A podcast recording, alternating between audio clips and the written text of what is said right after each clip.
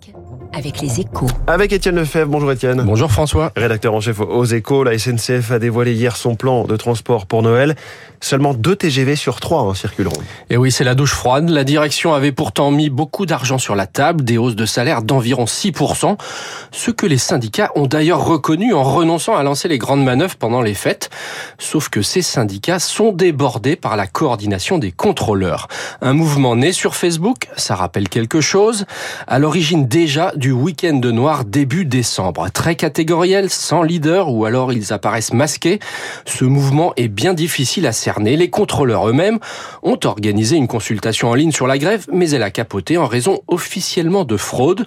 Alors pour reprendre la main, la CGT et Sud ont déposé un préavis pour le week-end de Noël, couvrant les contrôleurs voulant faire grève, mais sans appeler eux-mêmes à débrayer. Un scénario ubuesque et à l'arrivée 200 000 passagers qui restent à quai. Et le problème, Étienne, c'est de tels mouvements pourraient se multiplier. Oui, en coulisses, ça inquiète beaucoup le gouvernement dans la perspective de la réforme des retraites en particulier. À la SNCF, le week-end dernier, ce sont les aiguilleurs qui menaçaient.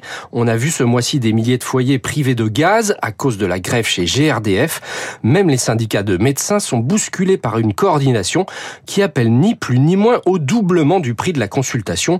Ça complique un peu les discussions. Alors faut-il craindre une coagulation des colères qui partent de la base façon gilet jaune? En réalité, personne n'en sait rien. L'espoir du gouvernement, c'est que les salariés se mobilisent avant tout pour leur pouvoir d'achat, pas sur les retraites, un sujet plus lointain.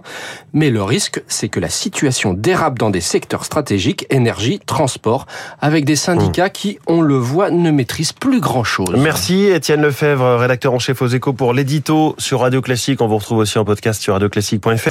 La une des échos ce matin, le renouveau du nucléaire en Europe. Il est 7h13. Lui aussi travaille dans des TGV, mais plutôt dans les voitures 4 et 14. Vous savez, les voitures bars. C'est le président et fondateur de New Rest, Olivier Sadran, la star de l'écho, dans 30 secondes.